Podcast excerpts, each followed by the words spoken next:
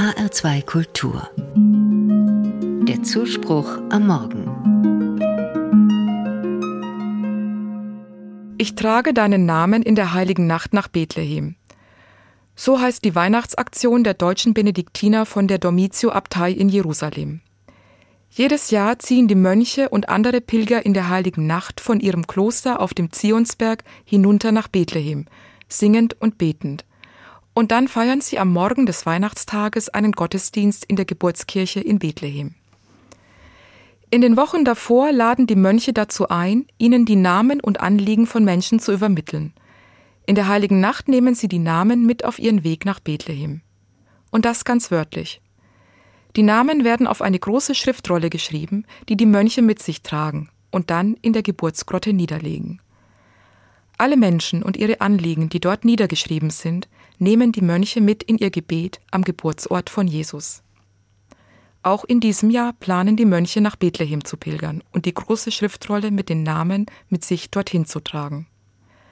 Terror, Gewalt und Krieg werden in dieser Nacht und bei diesem Gang nach Bethlehem bestimmt nicht vergessen sein.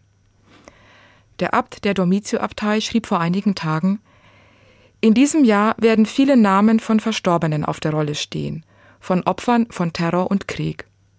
Und wir werden sie dem in Bethlehem geborenen Fürst des Friedens, Jesus Christus, anvertrauen. Die Namen der Toten aufzuschreiben und für sie zu beten. Auf den ersten Blick mag das wie eine hilflose, schwache Geste wirken.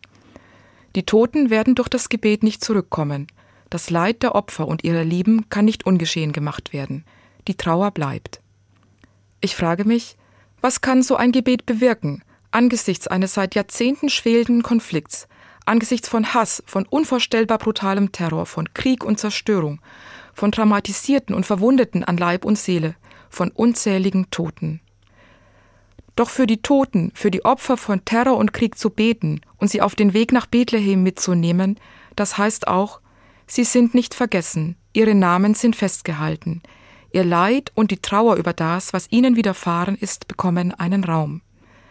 Wer sie dem Fürst des Friedens anvertraut, wer für den Frieden betet, der bringt auch zum Ausdruck, ich finde mich nicht ab mit der Gewalt, ich nehme sie nicht einfach hin. Ich bete für den Frieden, und das heißt auch, ich habe die Hoffnung auf Frieden noch nicht aufgegeben. Ich lasse mich nicht von Hass und Verzweiflung überwältigen. Ich setze Hass und Verzweiflung mein Gebet entgegen. Friede im heiligen Land. Im Moment ist er weit weg. Er scheint unerreichbar. Und nicht nur dort. Aber vielleicht kann aus diesem Gebet und aus dieser Haltung etwas wachsen, das zu mehr Frieden führt.